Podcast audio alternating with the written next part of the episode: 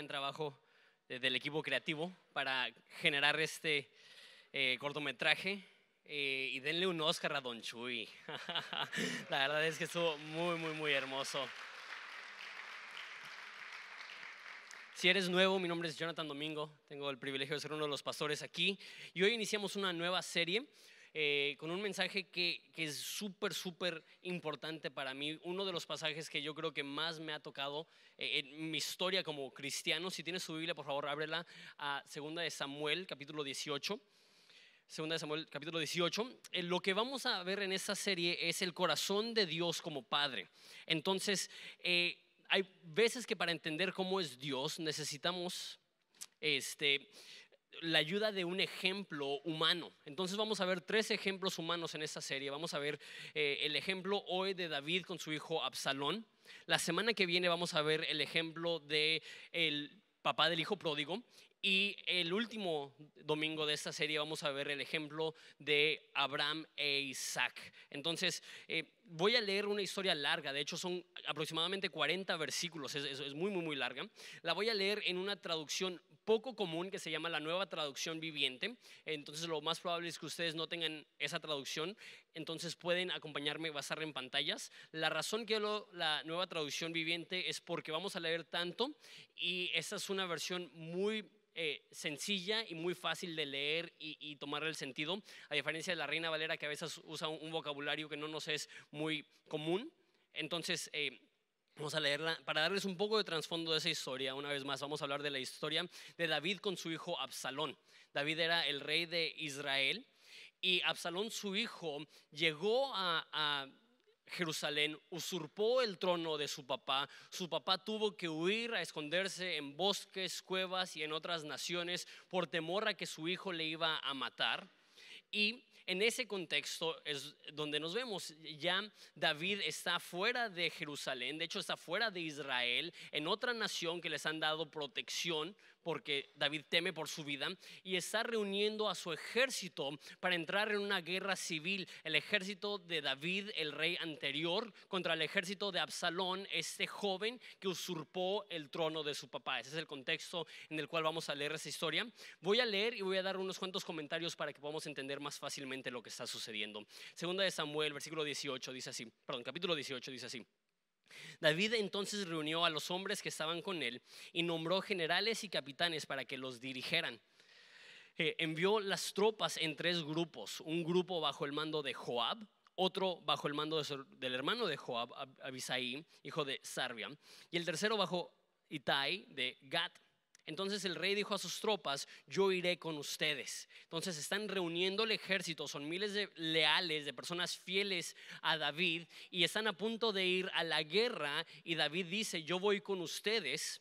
La respuesta de, ellos en versículo 3 dice, pero sus hombres se opusieron terminantemente e insistieron, no debe ir. Si tenemos que salir en, reti- en retirada y huir, aunque maten a la mitad de nosotros, no cambiaría nada para las tropas de Absalón. Es usted a quien buscan. Usted vale por diez mil de nosotros.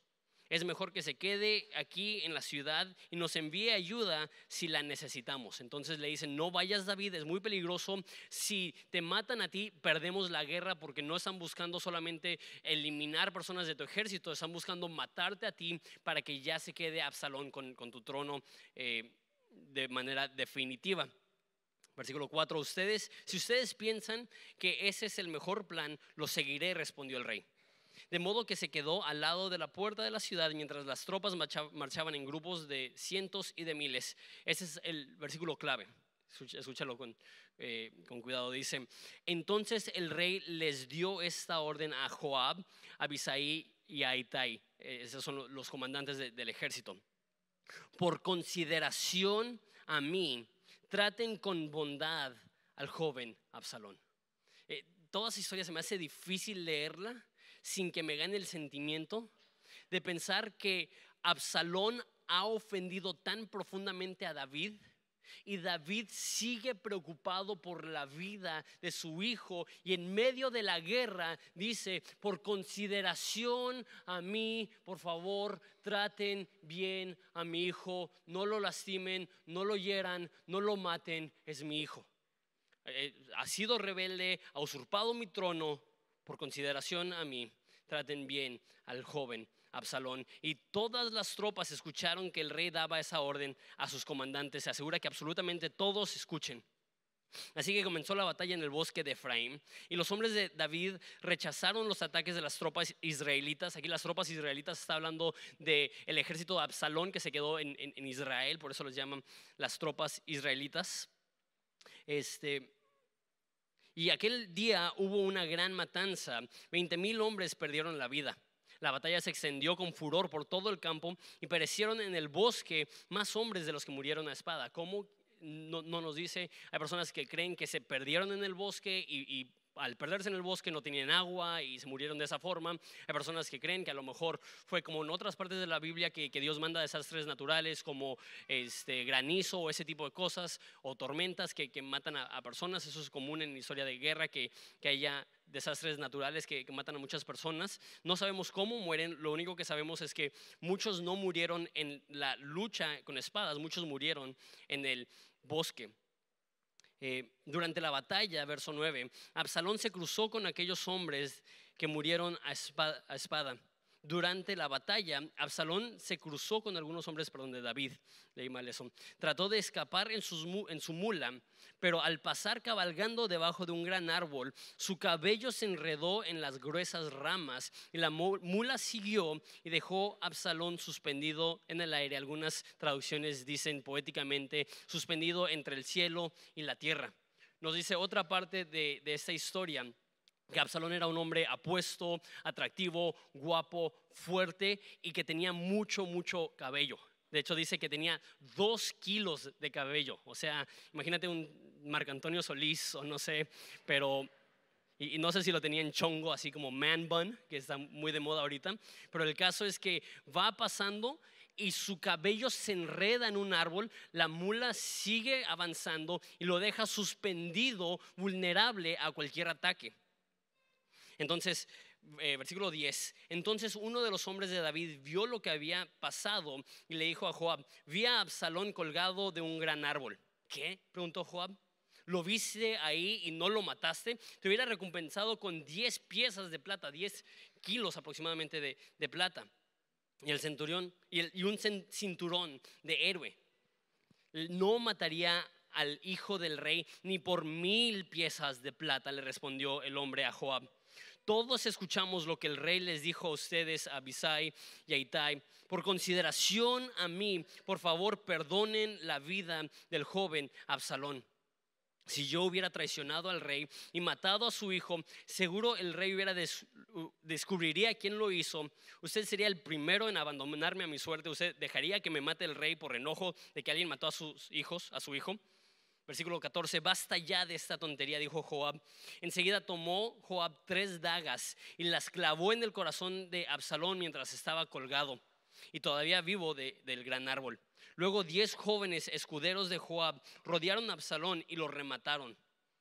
Entonces Joab hizo sonar el cuerno de carnero, o sea, significando que se estaba acabando la guerra, y sus hombres regresaron de perseguir al ejército de Israel arrojaron el cuerpo de Absalón dentro de un hoyo grande en el bosque y encima apilaron un montón de piedras y todo Israel huyó a sus hogares. En la cultura judía era todos creían en lo que se llama la resurrección entre los muertos, que un día cuando regrese Dios, cuando regrese su Mesías, todos vamos a, reincorporar en cuerpos físicos literales en el lugar donde fuimos sepultados. Eso es algo que enseña la Biblia, eso es algo que creían los judíos. Entonces, el lugar de la sepultura de los judíos era importantísimo.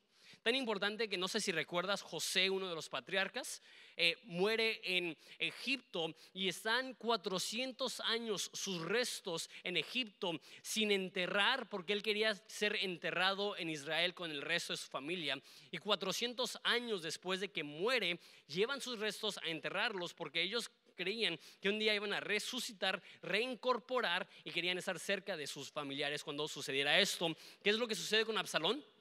Un hoyo en el bosque, una tumba sin marcar, apilando piedras sobre él. Esta era una de las formas más gruesas de deshonrar la vida de alguien. Eh, disculpen, era darles un sepelio sin ninguna indicación de dónde estaba su cuerpo para que personas pudieran regresar a lamentar la muerte de tal persona. Lo trataron como el traidor que era. Mientras aún vivía, versículo 18, Absalón se había erigido a sí mismo un monumento en el Valle del Rey, porque dijo, no tengo hijo que perpetúe mi nombre, y le puso al monumento su propio nombre, y es conocido como el monumento de Absalón hasta el día de hoy. Interesante, años después de que sucede esto, quien está registrando esta historia nos dice que el monumento que Absalón erigió para su propia gloria, David no lo quita. David permite que eh, este este hombre que traicionó a la patria tenga todavía un monumento porque él ama a su hijo aún a pesar de que él se rebeló en contra de él. Continuamos. En versículo 19 dice, después Aimas, este es uno de los hijos de Sadoc, entonces es, es familiar de uno de los comandantes, dijo, déjame ir corriendo para darle al rey las buenas noticias, que el Señor ha librado, lo ha librado de sus enemigos. No le dijo Joab, no serían buenas noticias para el rey saber que su hijo está muerto. Puede ser mi mensajero en otro día, pero hoy no. Muy probablemente tenía miedo por lo que le había dicho a, esta otra persona, la conversación que tuvieron con el joven que no quiso matar a Absalón.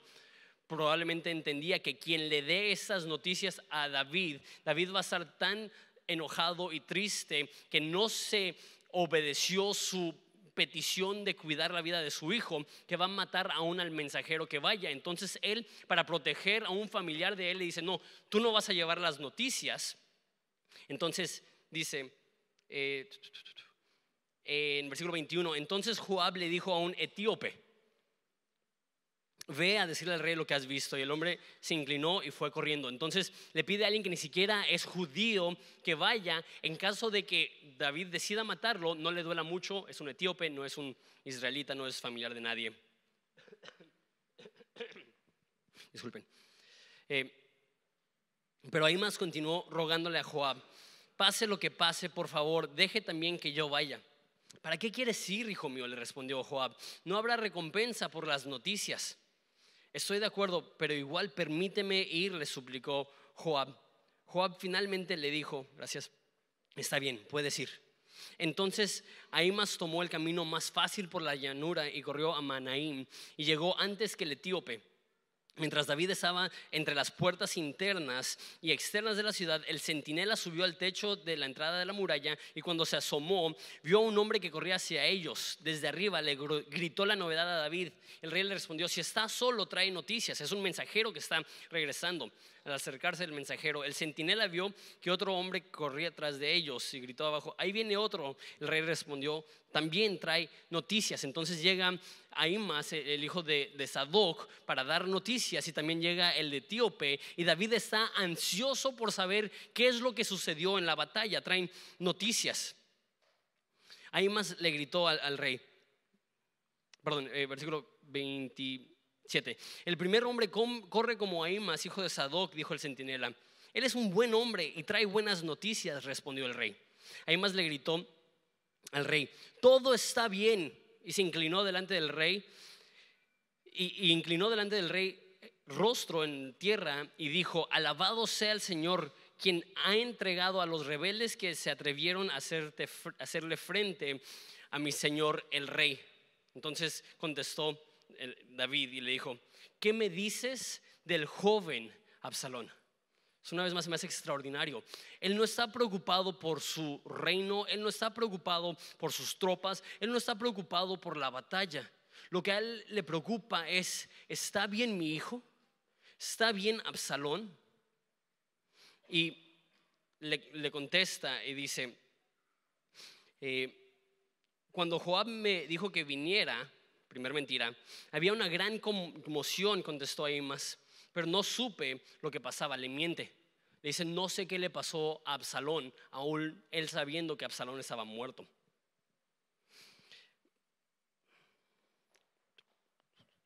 y versículo 30, espera aquí, dijo, le dijo el rey, y más se hizo a un lado. Enseguida el etíope llegó y le dijo, tengo buenas noticias para mi señor el rey. Hoy el Señor ha librado de todos le ha librado de todos los que se rebelaron en, su contra. ¿Qué me dices del joven Absalón? Una vez más pregunta David, preocupado por su hijo. ¿Se encuentra bien? El etíope contestó, que todos tus enemigos, mi Señor el Rey, y en, el, futuro corran con la misma suerte que este joven. Lo que está diciendo es que todos sus enemigos mueran como murió eh, Absalón. Esta fue una forma prudente de decirle a David, tu hijo Absalón ha muerto. Entonces el rey, y, quiero que sientan el duelo, el dolor, eso es un dolor que no le deseo ni mi, peor enemigo. Y, haber visto esto en vidas de amigos que han perdido un hijo. Es, es un dolor que no, no tiene palabras para describirse. Entonces se sintió abrumado por la emoción, obviamente en el aspecto negativo. Subió a la habitación que estaba sobre la entrada y se echó a llorar.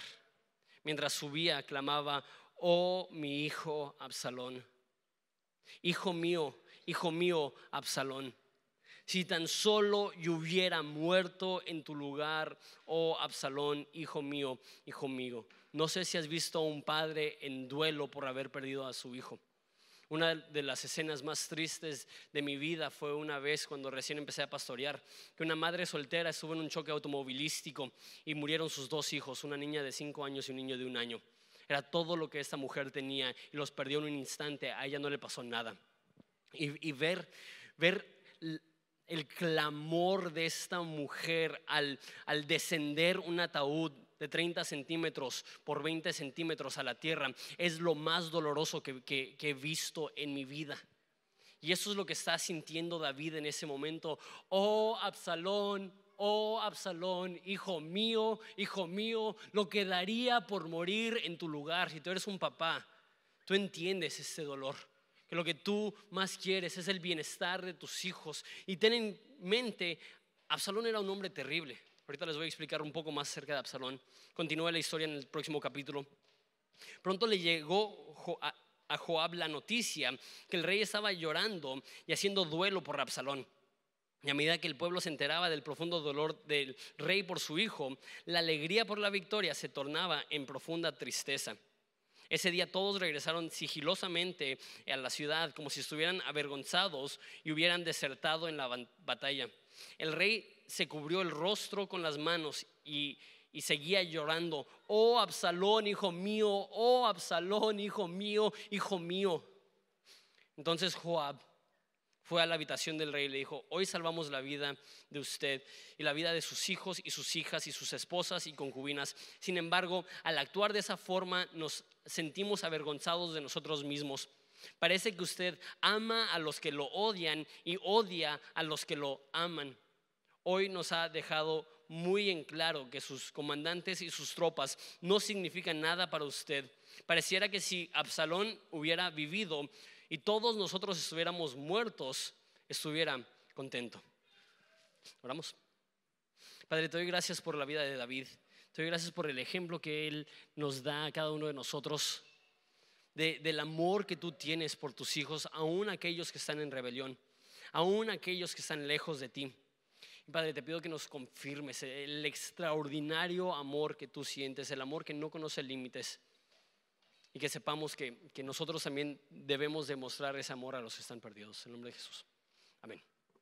La Biblia habla mucho de Dios como Padre y de hecho es muy familiar a los mexicanos este tipo de, términos, que, que, Dios es papá Dios o el Padre. Si tienes un trasfondo católico o tradicional, ¿cuántas veces no rezaste el Padre nuestro haciendo referencia a Dios como Padre? Eso es algo que, que, la Biblia enseña, que Dios es un padre. Sin embargo, el decir que Dios es padre es un poco difícil para nosotros los mexicanos, porque en México un 50% de todos los niños que nacen, nacen en un hogar con una mamá soltera. Entonces, para la mitad de los mexicanos, el decir padre es totalmente ajeno a ellos. Ellos ni siquiera saben lo que es tener un papá. Y de aquellas personas que sí tienen un padre, ¿cuántos de ellos tuvieron un buen papá?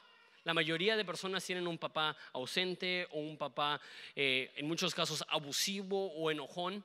La gran mayoría de personas, cuando hablamos de su padre, no vienen memorias gratas a su mente, sienten un hueco y un vacío, porque muchas de las heridas que portamos como humanos son ocasionadas por la persona que debería estar protegiéndonos y amándonos, nuestro padre, pero lejos de amar y proteger, muchos padres han abandonado a sus familias y es triste y es doloroso, y eso hace que sea tan difícil el entender que Dios es padre, que hay algunas sectas que están iniciando falsas doctrinas diciendo que Dios es mujer y que el Espíritu Santo es la mamá Dios, porque en México es más fácil relacionarnos a nuestras mamás que a nuestros papás, porque simplemente no entendemos o peor, el concepto de padre es algo que tenemos como negativo, porque ese es el concepto que tenemos de, de Dios como padre necesitamos ciertos ejemplos en la Biblia que nos demuestren cómo es Dios, qué significa que Dios tiene un amor como el amor de un padre.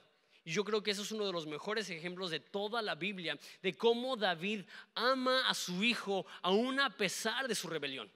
David tampoco fue una buena persona. hizo buenas cosas, pero déjate doy la lista de cosas que hizo también mal David. David fue un adúltero, David fue polígamo, tuvo muchas mujeres, no solamente muchas esposas, sino muchas concubinas, que son aparte de sus esposas, mujeres que nada más tenía en su palacio para tener relaciones con ellas. Es un hombre que asesinó al, al esposo de una de sus mujeres para poder casarse con, con él. Era un hombre que hizo muchas cosas malas. Sin embargo, la Biblia llama a David un hombre según el corazón de Dios.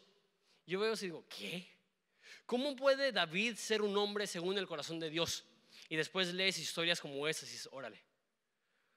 Porque demuestran el amor infinito que un padre le tiene a sus hijos. Aún como dije, en rebelión. Déjenles explico un poco más acerca de Absalón. Absalón, la, la Biblia nos los presenta porque él tenía una hermana que él amaba mucho. Se llamaba Tamar, esa hermana. Y uno de sus hermanos viola a Tamar y él se enoja tanto que él asesina al hermano que viola a su hermana. Así empieza la historia de, Absalón. Y en la ley judía era ojo por ojo, diente por diente. Si tú matas a alguien, tú mereces morir. Entonces Absalón merecía la muerte, pero era tanto el amor que David le tenía a Absalón que le dijo, no te voy a matar te voy a enviar a otra ciudad donde vas a ser protegido y ahí vas a vivir para que nadie te toque, porque aunque tú mereces la muerte, yo te amo demasiado para perderte ti, aunque perdí ya otro de mis hijos. Y Absalón estuvo un tiempo ahí y David le amaba tanto que después de un tiempo no podía soportar estar lejos de su hijo Absalón y le mandó a que regresara. Forma parte del personal del staff del rey, se para en la puerta de la ciudad y cada persona que viene con un asunto para llevar con David le dice, David está muy ocupado, no te puede atender, yo sí te puedo atender. Y, cuando llegaba la gente y se postraba ante Absalón, él los levantaba y los besaba y decía, no, no, no, yo soy igual que tú era un manipulador que se ganó el cariño de la nación. Y sale Absalón y reúne un ejército de personas que ahora son leales a él y no a David. Y los consejeros de David le, dicen, Absalón ya tiene un ejército, tenemos que huir. En el capítulo anterior, al, 18, dice que, que, sale David de la capital descalzo y con la cabeza cubierta. y dice que estaba de luto, estaba llorando pero no estaba llorando porque había perdido el reino, estaba llorando porque había perdido al hijo que él amaba. Y para darles una idea de, de lo malo que era Absalón con su padre, estando él en el trono de su papá, le pregunta a los consejeros, ¿qué es lo que puedo hacer para comunicarle a todo el mundo que me vale mi papá? Que lo odio, que no le respeto, que no le honro, que quisiera que estuviera muerto los consejeros le dijeron, ten relaciones sexuales con 10 mujeres de tu papá. Entonces él va y faltándole el respeto a su padre, tiene relaciones con 10 mujeres de su papá. Y es en ese contexto que David dice, por consideración a mí, no toques al muchacho. Es un amor que no, no es fácil de entender. Un hijo que le ha faltado el respeto vez tras vez tras vez a su padre, que le ha dicho de mil maneras, te quiero muerto. Que no solamente lo quiere muerto, que ahora David se está escondiendo en cuevas y en bosques y en ciudades vecinas por temor de su propio hijo. Y cuando llegan los mensajeros de la batalla, lo primero que dice, ¿está bien el joven? dígame por favor que no le hicieron nada. Díganle por favor, dígame por favor que está bien, que está con vida. Y el dolor que siente David cuando muere su hijo. Es el amor de un padre que ama a su hijo como si nunca lo hubiera ofendido. Es un amor tan difícil de comprender, aún para nosotros. Podemos comprenderlo un poquito, aquellos que tenemos hijos. Tengo cinco puntos que quiero considerar de esta historia. Dios ama a sus enemigos como hijos.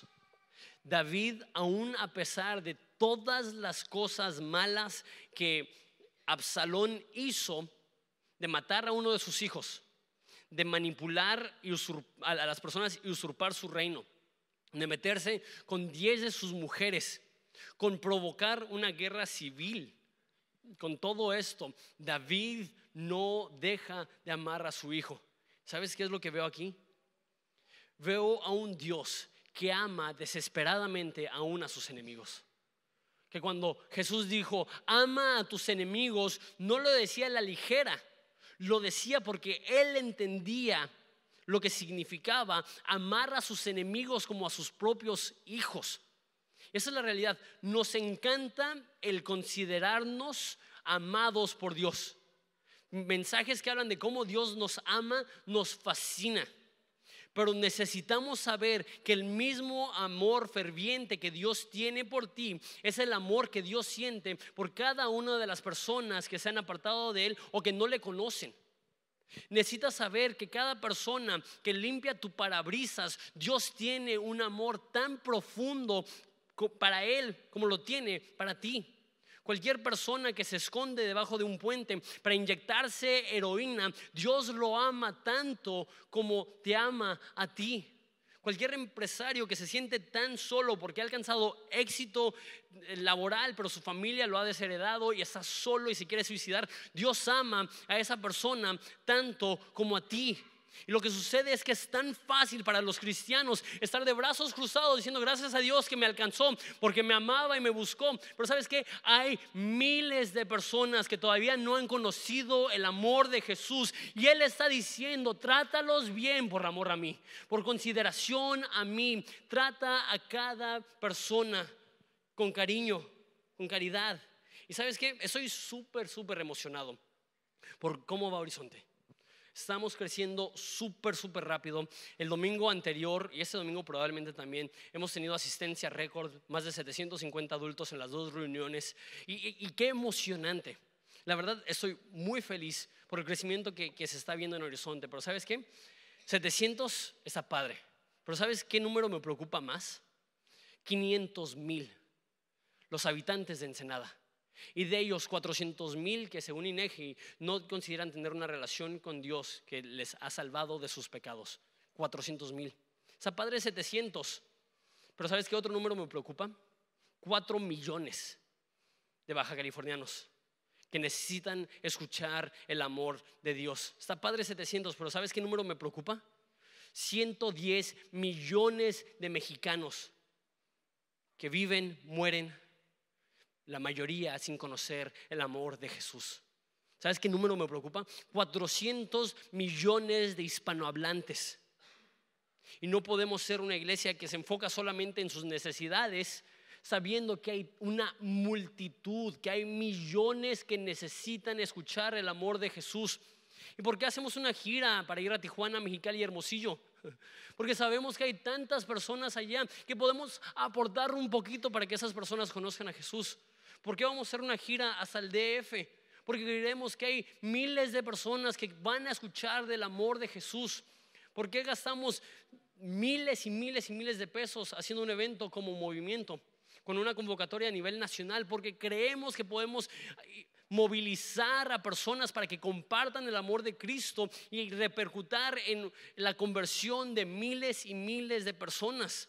¿Por qué escribimos libros y producimos música y, desarrollamos contenido por internet? Porque hay tantas personas que necesitan escuchar el mensaje. Gracias a Dios que estamos creciendo, pero no nos vamos a detener a decir, wow, qué grandes cosas está haciendo Dios. Nos queremos, queremos seguir avanzando diciendo, wow, cuántas cosas Dios quiere hacer todavía a través de esta iglesia. Yo realmente creo que Horizonte puede ser aquella ciudad que está sobre una colima, que es esperanza, que es salvación, que es ayuda, que es inspiración para cualquier persona que pueda tener un encuentro con Jesús en ese lugar. Dios ama tanto a sus enemigos como si fueran hijos. Punto número dos. Nos gusta aventar piedras a nuestros enemigos. Eso lo saco de la historia de Joab, eh, que entierra a Absalón en una tumba sin marcar y, le echa piedras. Y, estaba leyendo eso y dije, ¿sabes qué? Eso es tan típico, tan típico de nosotros. ¿Sabes? nosotros, en vez de alcanzar, preferimos aventarle piedras a personas que no, no creen lo que nosotros creemos. Los cristianos nos convertimos, convertimos en expertos en juzgar y en aventarle piedras a diferentes personas, ejemplos a los homosexuales. Nos fascina aventarles piedras a aquellos que son inmoralmente, sexuales inmoralmente, sexualmente inmorales. Nos encanta aventarle piedras a aquellos que son drogadictos, nos encanta aventarle piedras a esas otras personas. ¿Por qué? Porque aventar piedras siempre te hace sentir superior. Que Joab pudo darle este trato al hijo del rey hizo que él se sintiera como un triunfante, como un victorioso. ¿Por qué? Porque yo pude matar a esa persona que traicionó al rey cuando lo que quería el rey era la protección y el amor que pudiera recibir de parte del ejército hacia Absalón. Nos gusta aventar piedras porque se siente bien. Se siente bien juzgar y criticar a los demás. Nos hace sentir que somos superiores. Nos encanta aventarle piedras a aquellos que creen distinto que nosotros. Con la llegada del Papa a México en, eh, esta semana, la neta me ha agüitado tanto ver los comentarios que están publicando cientos de cristianos de falta de respeto a personas que creen diferente que nosotros. Y yo no soy diciendo seamos eh, ecuménicos y que todos creemos lo mismo y todos los caminos llevan a Dios y no importa, eso no es lo que estoy diciendo, pero lo que estoy diciendo es desde cuando acá la Biblia nos dice que iramos y les faltemos el respeto a aquellos que piensan distinto que nosotros. Si la Biblia nos dice que amemos a nuestros enemigos y los católicos no son enemigos, la Biblia dice ama a tu prójimo mis dos vecinos de cada lado, los que tengo más próximo, son católicos y lo que Dios quiere para mí es que le muestre respeto y cariño a todas las personas, aunque creen distinto que yo. Va a ser imposible ver conversiones si no tratamos decentemente a católicos.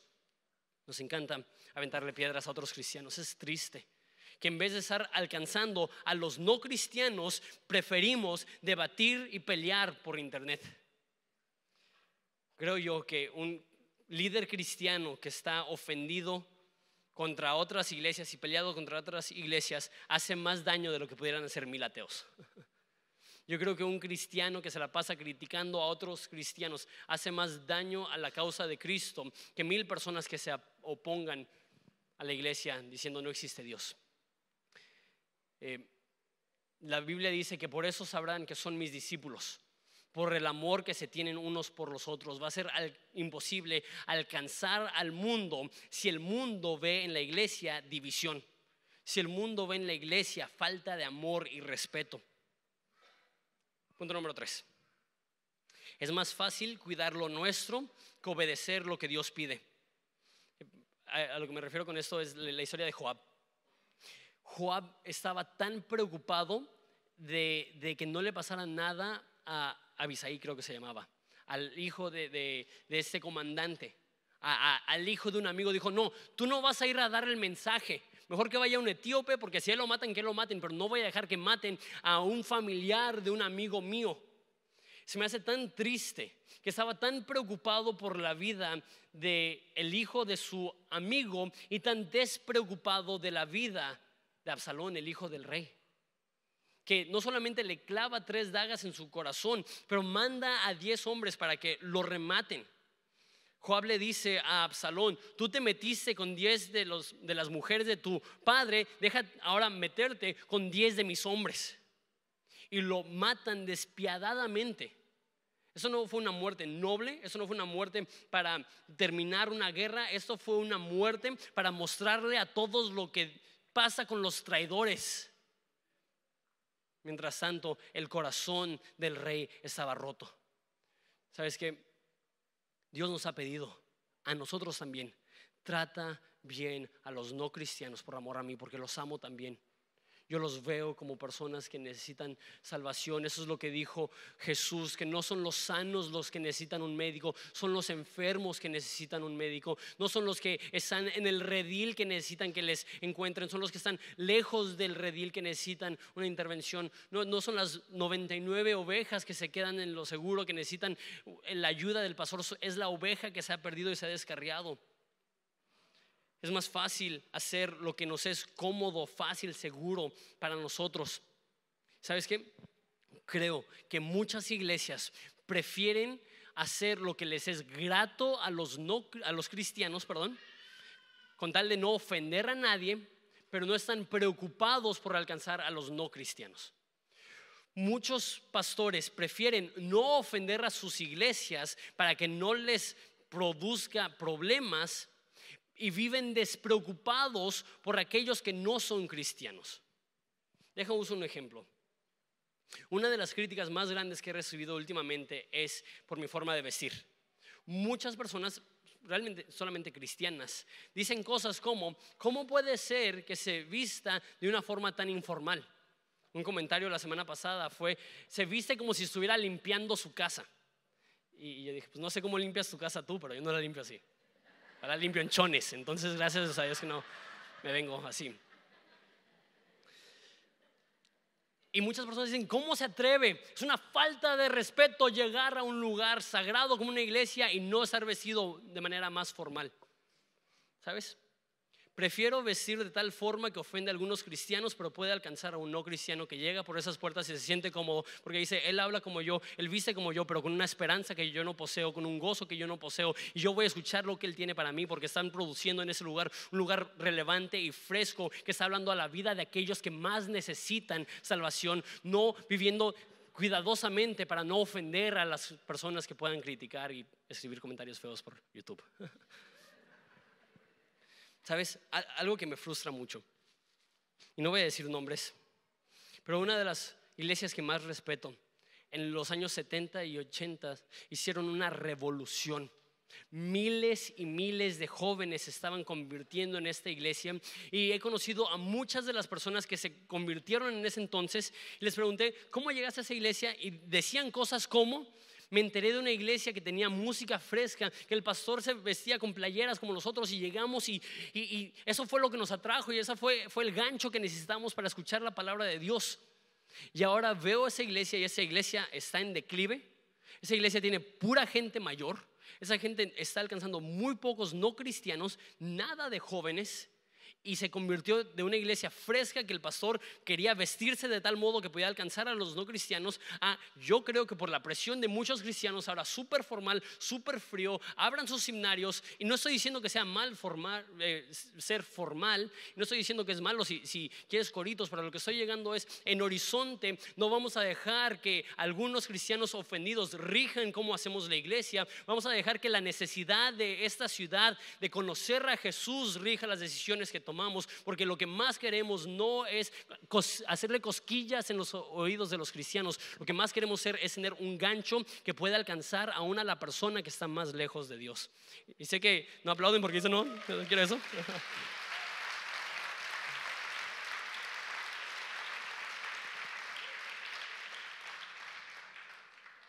La mayoría de pastores no quieren ofender al cristiano. ¿Sabes qué? Hay que dejar de vivir la vida con ese filtro y en vez de decir qué es lo que menos va a ofender, hay que contestar la pregunta qué es lo que más va a alcanzar. Y hagamos eso, hagamos eso porque faltan muchos.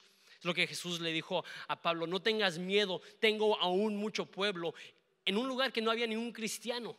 ¿Qué es lo que estaba diciendo Jesús a Pablo? No tengas miedo. Hay miles de personas que van a conocer a Jesús. Yo te digo a ti, no tengas miedo. Si las personas te dicen, ay, no vayas a esa iglesia, ahí, son muy liberales. Tengo una, una persona que conocí que normalmente son los hijos que vienen a Horizonte y los papás que los critican por venir a Horizonte. En este caso fue al revés.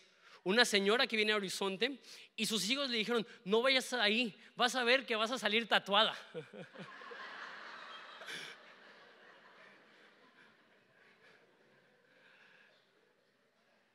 ¿Sabes qué? No tengas miedo si la gente critica Horizonte.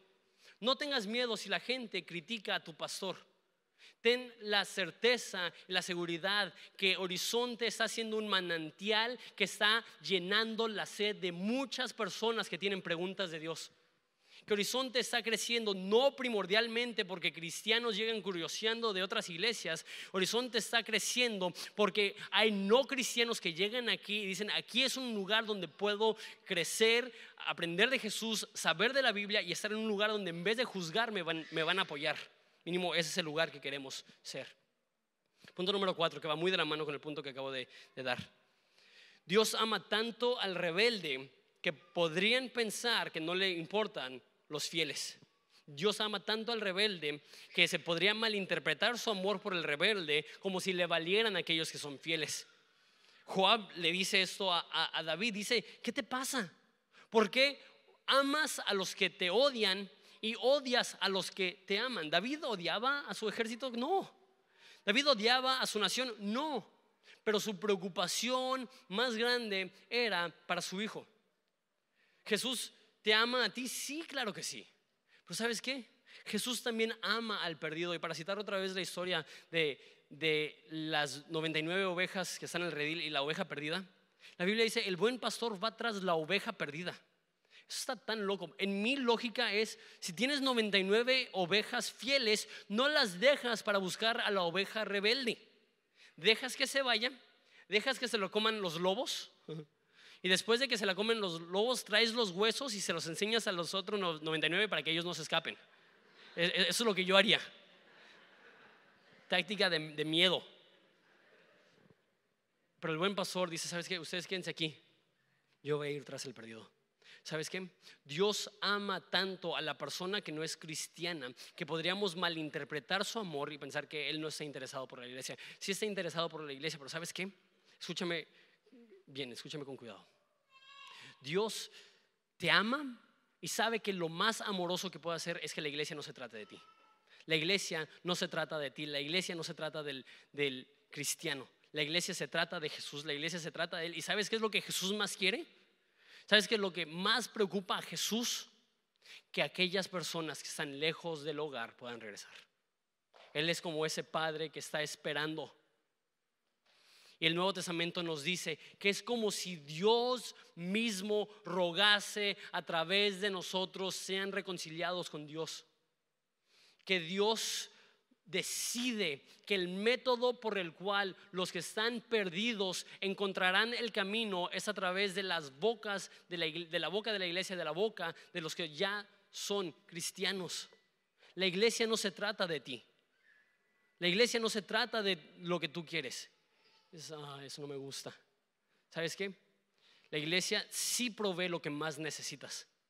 Porque lo que más necesitas es que tu atención sea redirigida a Jesús. Y cuando ves a Jesús y experimentas el increíble amor que Dios tiene por ti, la única reacción lógica es más personas necesitan saber de este amor.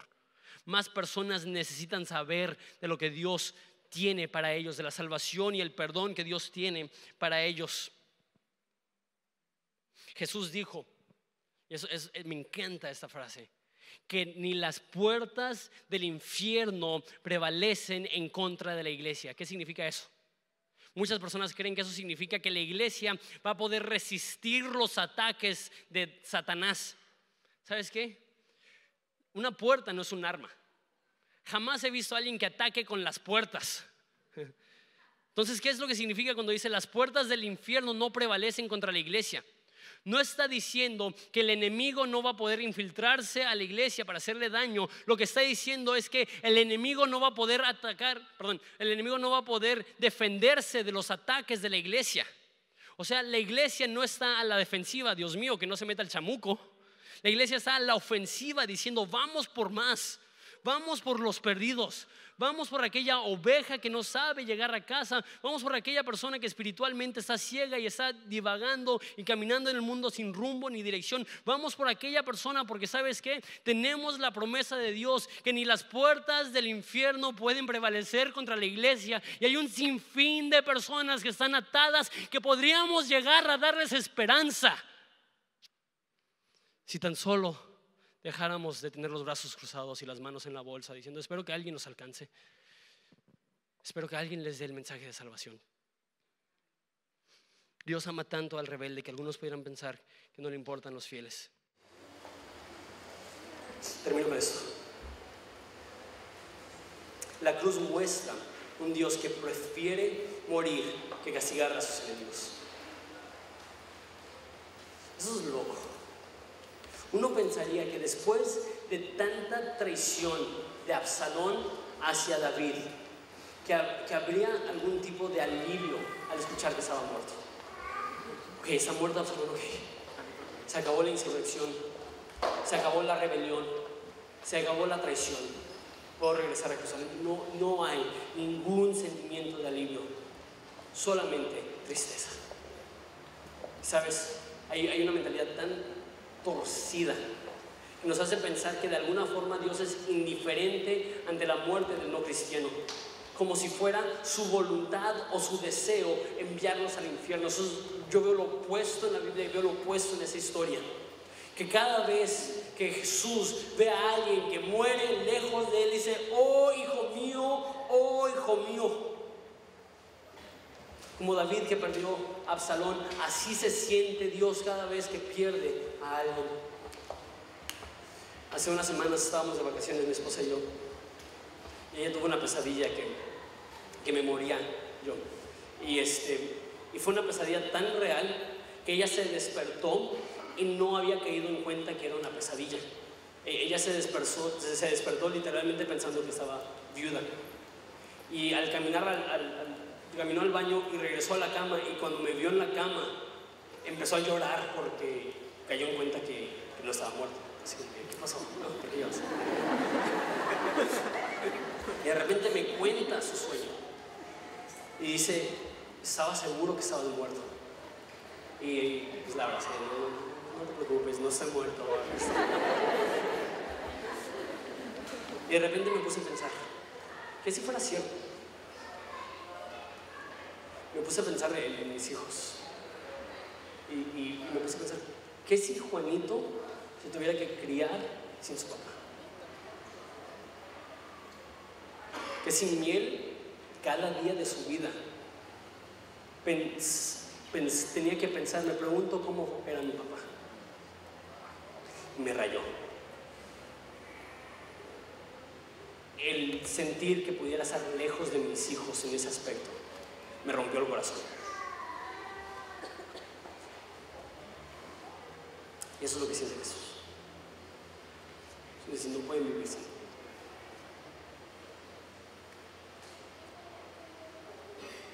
Jesús ve al perdido y dice, no pueden vivir sin su papá. Y David lloró. Absalón, hijo mío, lo que daría por morir en tu. Sabes, Jesús tuvo el mismo clamor, pero él no dijo, ojalá pudiera morir en tu lugar. Él ascendió del cielo y él sí murió en nuestro lugar. No solamente nuestro lugar la Biblia dice, no, no, solamente Él pagó por tus pecados, Él pagó por los pecados de todo el mundo. Porque cada persona con la cual nos topamos en la calle, Jesús ama. Cada persona que se muere le rompe el corazón y le dice, yo morí para que tú no tuvieras que morir. Yo sufrí para que tú pudieras tener vida eterna.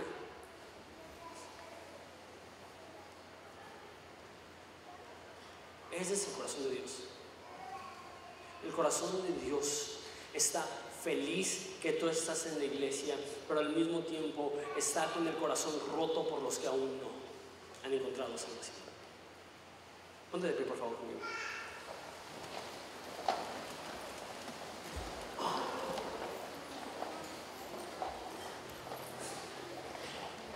El día que decidí ser pastor, el día que decidí que iba a dedicar mi vida al, ministerio es porque leí una cita de un ateo. Y esta cita decía, no sé en qué mente cabe el creer que el cielo existe el creer que el infierno existe, que el cielo es un lugar de refrigerio, de amor, felicidad, y el infierno es un lugar de tormento, de soledad, de dolor.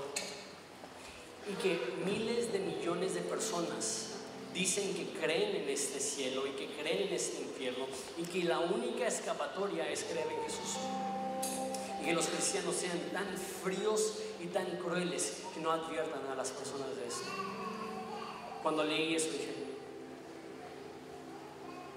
yo soy frío yo soy cruel. No tiene ninguna lógica creer que lo mejor que le puede pasar a un ser humano es conocer a Jesús y que vivamos la vida sin compartir eso con nadie. No, no creo que la aplicación a esto sea, ok, entonces todos vamos a ir a evangelizar en las calles. Hablen con todos los extraños con los que se topen y digan, hay esperanza en Jesús. No estoy diciendo que eso es malo. ¿Sabes lo que veo en la Biblia y sabes lo que he comprobado? No solamente funcionaba hace dos mil años, pero en el siglo XXI también funciona. Las personas están buscando más que solamente un cree en Jesús, están buscando una persona que les ame les anime y camine junto a ellos. No un repite esta oración, espero que te vea en el cielo, sino como Jesús, ser amigo de pecadores, ser amigo de aquellos que no tienen esta esperanza. Sabes que también he visto que, que es una de las mejores herramientas para alcanzar a los que no son cristianos. Una iglesia llena de gracia, una iglesia llena de esperanza, una iglesia llena de gozo, cuando llega uno cristiano ve a las personas sirviendo con gozo y entusiasmo y de manera efusiva, porque entienden que sus pecados han sido perdonados. Una iglesia gloriosa, una luz puesta sobre un monte, es la esperanza que muchas personas necesitan para ser expuestos a Jesús. Jesús lo dijo, no yo. La Biblia lo dice, no yo. Que sobre esta roca edificaré mi iglesia y ni las puertas del infierno prevalecerán contra ella. Te doy gracias a Dios por, lo que, por los que estamos pero nuestro corazón necesita estar roto por los que no están. Como Jesús que al ver Jerusalén es movido a compasión y dice, oh Jerusalén, oh Jerusalén, ¿cuántas veces quise reunirlos una gallina reúne a sus polluelos bajo sus alas, pero no estabas dispuesto? Que veamos Ensenada, que veamos a Baja California, que veamos a México, que veamos cualquier hispanohablante de Dios está buscando. Dios te ama. Dice en Ezequiel, mientras yo vivo, dice el Señor, no me place la muerte del inicuo, sino que deje sus caminos y viva. Y Dios te está rogando, por consideración a mí, trata bien a los que están lejos de casa. Trata bien a mis hijos todavía no son sus hijos en el sentido que no han recibido la adopción, el perdón de sus pecados, pero no dejan de ser su creación que Él ama como hijos. Yo creo que uno de los mayores pecados que puede cometer la iglesia es indiferencia ante los que no son cristianos. Que Dios rompa eso. Que Dios nos sacuda de tal modo que nosotros amemos lo que Él ama. Que nosotros vayamos a rescatar al que estaba perdido, porque eso es lo que Dios quiere. Jesús dice, oh ensenada, oh ensenada, a diferencia de David que dice, si pudiera morir por ti, Jesús dice, oh ensenada, oh ensenada, yo morí por ti. Tienes todo lo que necesitas para ser salvo. Lo único que necesitas es arrepentirte y creer este mensaje. Es rendirte y decir sí. Ora conmigo.